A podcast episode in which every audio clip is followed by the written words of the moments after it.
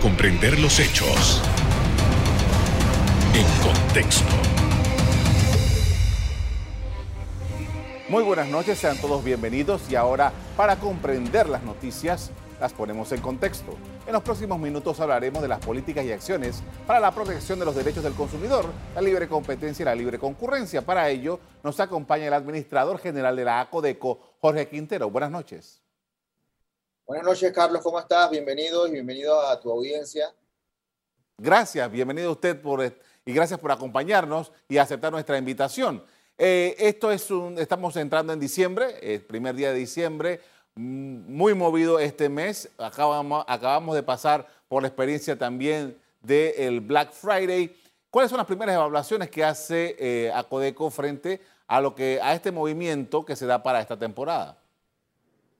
Mira, Carlos, a mí me es grato informarle a la población y a tu audiencia que nosotros, eh, ciertamente, como acabas de decir, en el, en el, iniciamos con el Black Friday, la, el tema de las festividades y la verificación de ACODECO en estas, en estas festividades.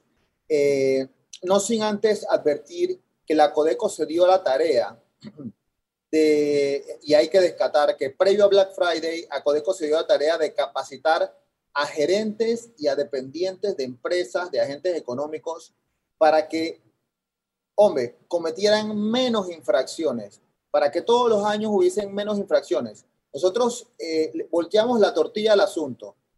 Estuvimos educando al consumidor, sí, pero nos enfocamos en educar a todos los agentes económicos de los moles, de los moles más importantes, de Multiplaza, de Albrook Mall, de, de Westland, de, de eh, en el interior también, eh, en Veraguas, en Chiriquí.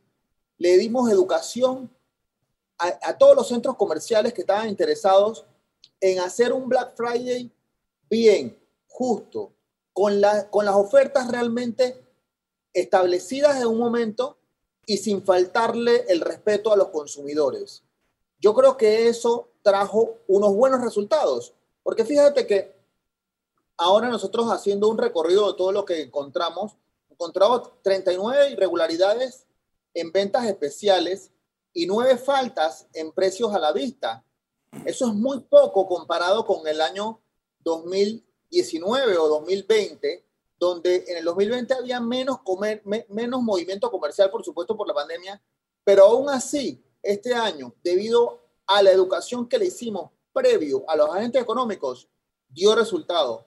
Las faltas, entre las faltas más importantes que encontramos, las anomalías, eh, publicidad confusa, no, por ejemplo, no enseñaban si la venta especial era parcial o total, eh, la que si la publicidad aplicaba restricciones o no, eh, ese, el término ese de hasta agotar existencia era bien importante y ya lo habíamos advertido en los cursos que había que decir cuántos, si estás, si estás vendiendo celulares y dices que es hasta agotar existencia, bueno, dime cuántos celulares tienes en stock el público tiene que saber cuántos son. Bueno, esos detallitos todavía ahí quedaron en anomalías, se levantaron actas y ya iniciaron los procesos administrativos.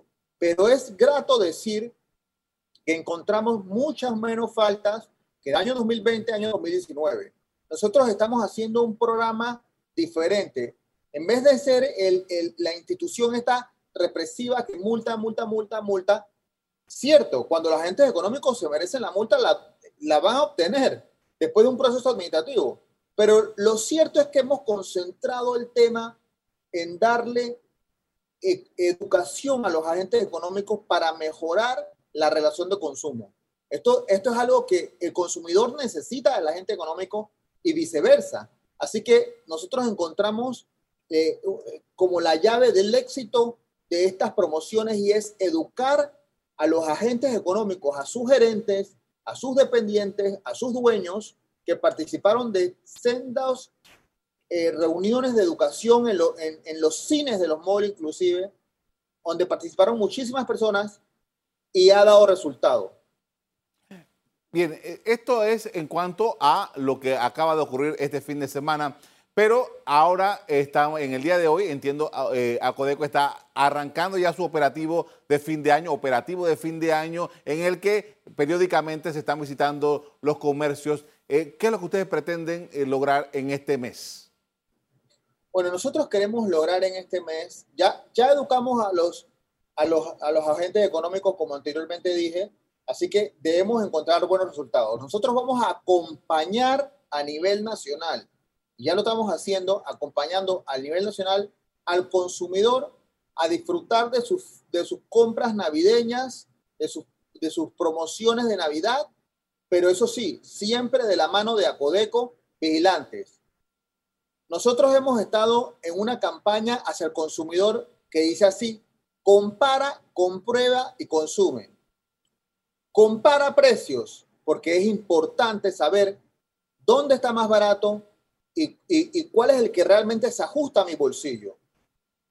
Comprueba, comprueba que hay varias cosas que comprobar, que lo que vas a comprar realmente lo necesitas y que si realmente el servicio o el producto que estás comprando es real, es verídico, porque acuérdate que ahora las compras por internet se han dado mucho, muchas, eh, no quiero señalarlo como estafa porque ese es del ámbito penal, pero pero muchos engaños que, que pueden terminar procesando, procesados eh, o, compulsados en copias al Ministerio Público o pueden ser determinados acá como una publicidad engañosa y ser sancionados los agentes económicos. Con esto vamos a hacer una primera pausa para comerciales. Al regreso, continuamos hablando sobre el cumplimiento de las normas de protección al consumidor. Ya volvemos.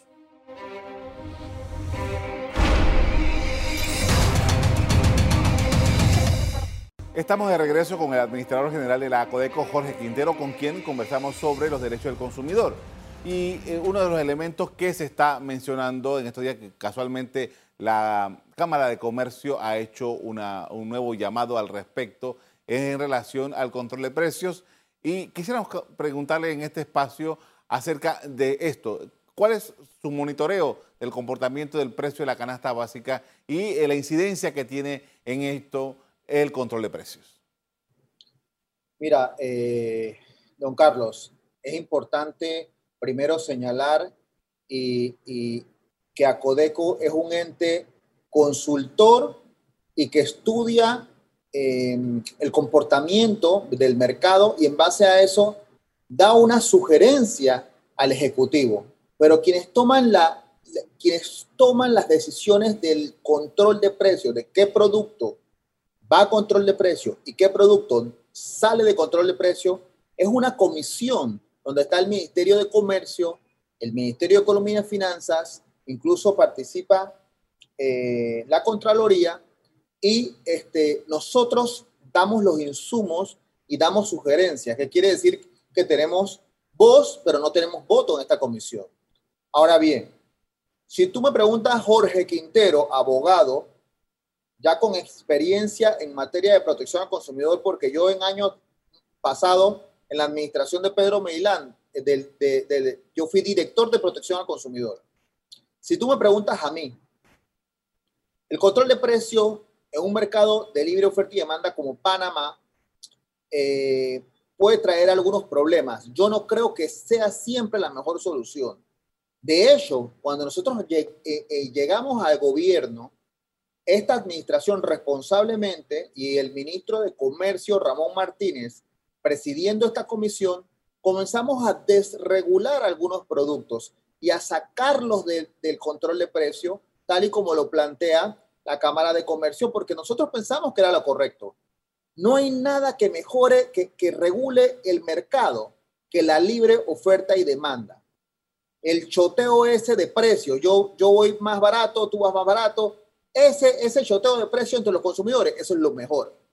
Eso es lo que provoca realmente que bajen los precios y la competencia. Y eso es una autorregulación. Sin embargo, yo tengo que hacer la pausa y decir, entró en el 2020 la pandemia. Ya todo cambió. Allí el plan que teníamos para desregular los productos de la canasta básica cambió significativamente porque comenzaron a encarecerse los productos. ¿Por qué?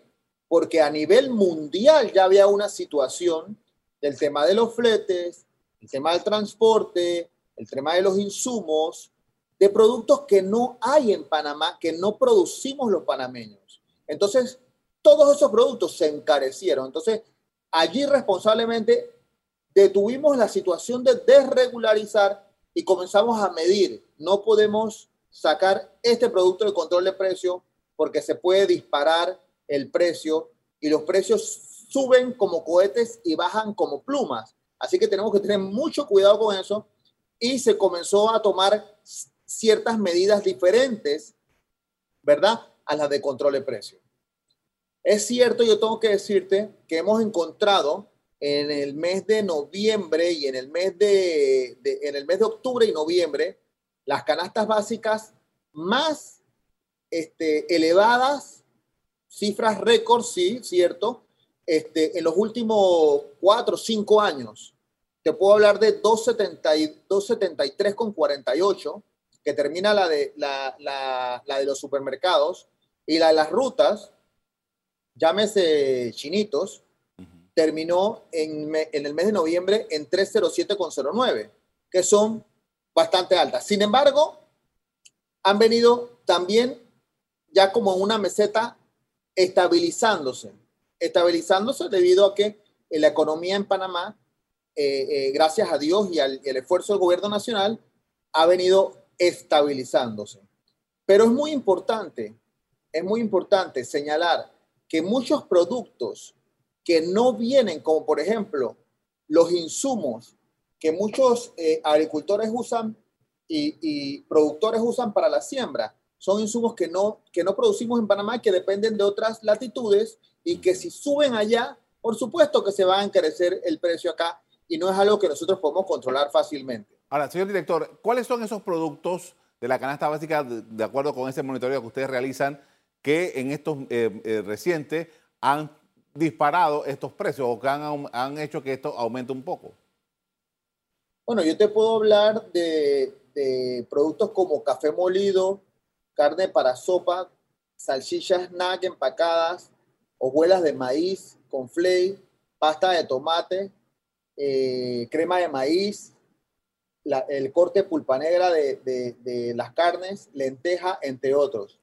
Este, son algunos de los que yo te puedo detallar que, que, han subido. Entonces, nosotros qué hemos hecho? Estos lo hemos preparado y lo estamos entregando a la Comisión de Ajuste de, Ajuste de Precios, donde participa, como ya lo reiteré, el, ministerio, el ministro de Comercio, el ministro de Economía y Finanzas, el ministro de, Desarrollo Agropecuario, el ministro de Desarrollo Agropecuario que tiene que tiene una importante tarea con, con, con, este tema de la comida y que ha demostrado el ministro que el tema de la seguridad alimentaria es una realidad. La pandemia demostró qué tan importantes son los, productores panameños. Eso es bien importante. Entonces, este, en base a todo eso, se tomarán decisiones y se sacarán o, o se incluirán porque no voy a, no voy a, a, a dejar de, de, yo no voy a, decir que no va a pasar. Es muy probable que se incluyan nuevamente productos que se desregularon a control de precios debido a la pandemia y a que los insumos para su producción no se venden en Panamá. Ah, señor director, eh, me está dando una, noticia con esto. Eh, que quería saber, eh, antes de ir al, siguiente corte comercial, es entiendo que ustedes han tenido que hacer alguna, poner algunas sanciones a algunos comerciantes que no han estado cumpliendo con la política de control de precios. Es correcto, es correcto. Nosotros, este, sí, lamentablemente, porque, porque lo tengo que decir así, este, nosotros el tema de control de precios, eh, que, que, que eh, acuérdate que, que, hay dos controles de precios ahora mismo. Vamos, vamos a dividirlo. Está el control de precios que ya existía, que nosotros heredamos del gobierno anterior, que era sobre los alimentos de la canasta básica y que eran eh, una gran cantidad de productos y que nosotros la rebajamos y la bajamos a 11. Ok. Pero está el otro control que surgió en pandemia que, que, tuvimos que tomar una decisión para hacer un control diferente, que es por margen, por margen de comercialización. Por ejemplo, en ese momento, las mascarillas, que había que tomar una decisión, las mascarillas, no habían, no habían mascarillas producidas en Panamá. Todas se traían de China, de otros países, Estados Unidos. Entonces, como son productos de afuera, nosotros lo que hicimos fue regular el margen de comercialización, que no es otra cosa que el margen de ganancia. Entonces, si, si el comerciante antes se ganaba un 40 o 30% en las mascarillas, solamente se pueden ganar el 15%. Solamente se pueden ganar el 15% ahora mismo. Y, y eso se, se, sumó a algunos productos como el alcohol, productos eh, eh, gel alcoholado, productos de limpieza, productos con alto contenido de vitamina C, eh, que, que, también se sumaron a esta lista, que era el, el decreto 114. Con ese decreto, la multa, después de un estudio donde demuestra que, que te estás ganando más del 15% o más del 23% en los otros productos y el 15% en mascarilla, la multa es ejemplar. Nosotros desde ese momento que inició la pandemia a la fecha, eh, lastimosamente, te tengo que decir que vamos un millón ciento veintitrés mil dólares en multas. Y eso es, este, es doloroso porque esto es un momento esto es un momento difícil no solamente para nosotros los consumidores, sino también para los agentes económicos. Pero nosotros no podemos dejar por alto el incumplimiento de este, de este decreto que hemos dado tanta educación para que se cumpla. Con esto vamos a hacer otra pausa para comerciales. Al regreso, seguimos en el análisis del rol de Acodeco en el sistema de mercado que rige en el país. Ya volvemos.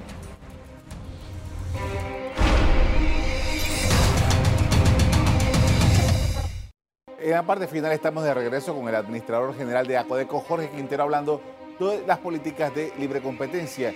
Sí, justamente quería preguntarle sobre eso porque generalmente asociamos a Codeco con esto que hemos estado hablando, que si la canasta básica, que si los productos regulados, que si los operativos, en fin. Pero esa, esa otra parte eh, que es más, eh, digamos, de observar la operación empresarial, eh, esto de la libre competencia, la libre concurrencia, ¿cómo, ¿cómo, se maneja eso? ¿Cómo, ¿Cuál es el estatus, si podemos llamarle de un modo, del país en estos elementos tan importantes para una economía?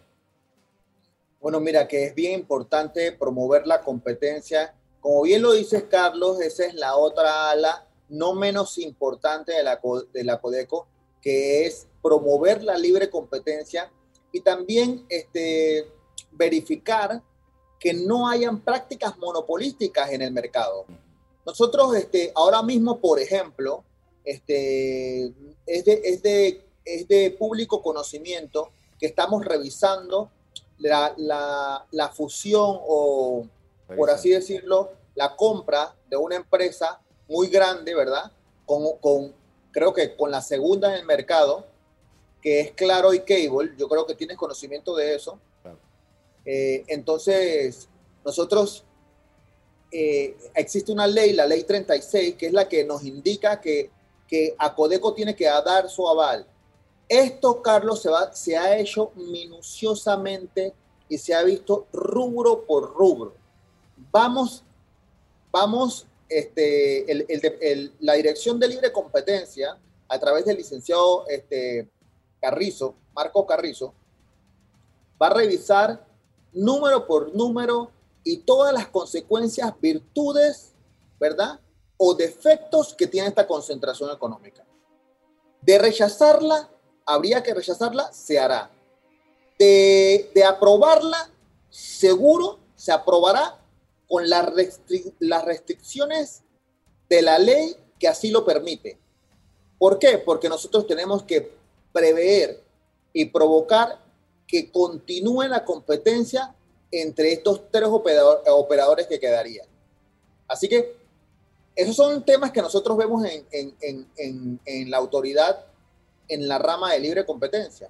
Nosotros estamos constantemente, ahora tenemos dos o tres investigaciones de otros rubros que no te puedo adelantar porque lastimosamente esta dirección cuando inicia una investigación, trabaja como una fiscalía. O sea, eh, eh, al momento tenemos toda la potestad de la ley, al momento de entrar a la empresa, pedir que suelten todas las computadoras, que suelten todos los documentos y retirar todos los documentos. Entonces nosotros estamos ahora mismo en tres investigaciones de prácticas monopolísticas, precisamente este, hay una en el interior que es muy interesante y que, y que pronto saldrá este, en los medios de comunicación porque ya una vez nosotros presentamos la demanda en el, en el, en el órgano judicial, en, eh, en, los jueces, ya ahí se va a hacer público de qué se trata, ¿verdad? Pero sí, es, es como tú dices, esta, esta ala de la institución, que es la, la que prevé que siempre exista competencia, eh, e, es, importante porque, por un lado, tú tienes el, una dirección de protección al consumidor que busca que el consumidor tenga un producto más barato, pero por otro lado, tienes el ala que te dice, hombre, no necesariamente tiene que ser el, producto más barato, puede ser también el, mejor producto. O sea, el, ala de, de, competencia te dice, puede ser que escojas el mejor producto, no necesariamente el más barato. Entonces, hay que asegurarse que haya competencia y que de ese producto hayan cuatro o cinco competidores para poder que el consumidor escoja el mejor. No, no siempre el más barato. Señor director, usted me está dando por lo menos como tres noticias aquí en esta conversación que hemos tenido durante este programa esta noche. Quería preguntarle también acerca de las quejas, los reclamos, estos eh, que, ustedes monitorean durante todo el año y que eh, se tramitan en la Codeco. Mira, eh, Carlos, te voy a decir, yo, yo aquí me da una lástima decirlo porque, porque, porque es un sector con el que yo he conversado muchísimo pero cuando yo fui director de protección al consumidor por allá en, los años del 2006, aquí en la Codeco, uno de los mayores, eh, el mayor, el mayor agente económico que más quejas presentaba eran las inmobiliarias. Hoy, casi 14 años después que yo regreso a la autoridad como administrador, tenemos la misma situación que las inmobiliarias todavía se mantienen el número uno, claro, por la cantidad de dinero que se maneja y por, la cantidad de producto también que tienen eh, eh, aquí en Panamá, pero sigue siendo número uno en queja. Ahora, ¿cuál es la situación pandémica con las promotoras? Es bien sencilla. Simplemente que muchas promotoras están sufriendo la baja de muchos contratos. ¿Por qué?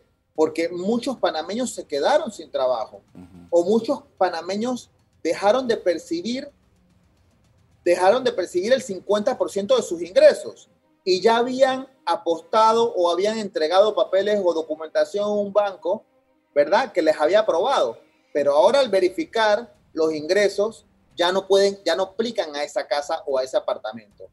Esto es un problema porque ahora el consumidor, ¿qué hace? Yo necesito la plata para atrás para irme a un proyecto que sí se acomode a mi bolsillo. Y la promotora dice, yo no te puedo devolver el 100% de los, de, de los abonos. Entonces, nosotros nos toca en muchas ocasiones conciliar para que esto no se vaya a tribunales, porque mayormente se va a tribunales. Pero aquí en Acodeco nosotros conciliamos este tipo de situaciones debido a que hay fallos, Carlos. Ya la Corte ha dicho, y le he advertido a todas las promotoras, que quedarse con el 100% de los abonos, no importa la razón que sea del consumidor, porque ciertamente está rompiendo un contrato, pero quedarse con el 100% de los abonos es abusivo. Por lo tanto, tienen que llegar a un acuerdo de qué porcentaje se le va a devolver al consumidor. Exhorto, yo uso tu programa para exhortar a las, promotoras serias que se sienten con sus clientes y que, y que entiendan la situación de su cliente para que les devuelvan una parte de los abonos y puedan utilizar esa parte de los abonos para el sueño que tiene todo panameño, que es tener una vivienda.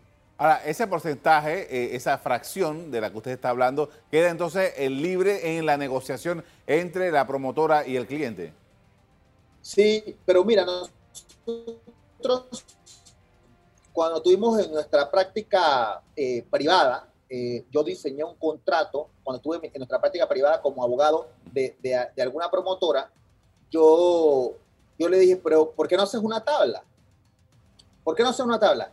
Si el cliente se retira al principio del proyecto, le devuelves todo. Si se retira a la mitad, le devuelves un porcentaje. Pero ya si se retira terminando el proyecto, ya con permiso de ocupación y otras situaciones que, que, le, que le costó a la promotora, ya tú no le puedes regresar un porcentaje importante, le tienes que regresar un porcentaje mínimo. ¿Sí? Eso funcionó y eso lo vieron, en algunas ocasiones lo vieron los jueces con buenos ojos. Yo recomiendo que esa sea la práctica sana y que recuerden promotoras que quedarse con el 100% de los abonos es abusivo.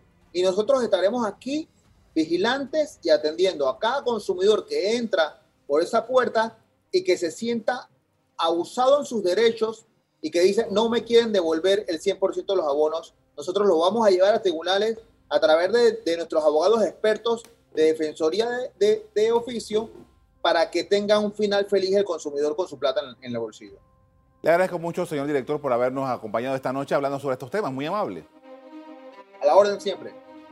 Estadísticas de Acodeco indican efectivamente que alrededor del 53% de las quejas que se ponen en esta entidad son en contra de empresas inmobiliarias. Las cláusulas abusivas son las más frecuentes. Hasta aquí el programa de hoy. A usted le doy las gracias por acompañarnos. Me despido invitándolos a que continúen disfrutando de nuestra programación. Buenas noches.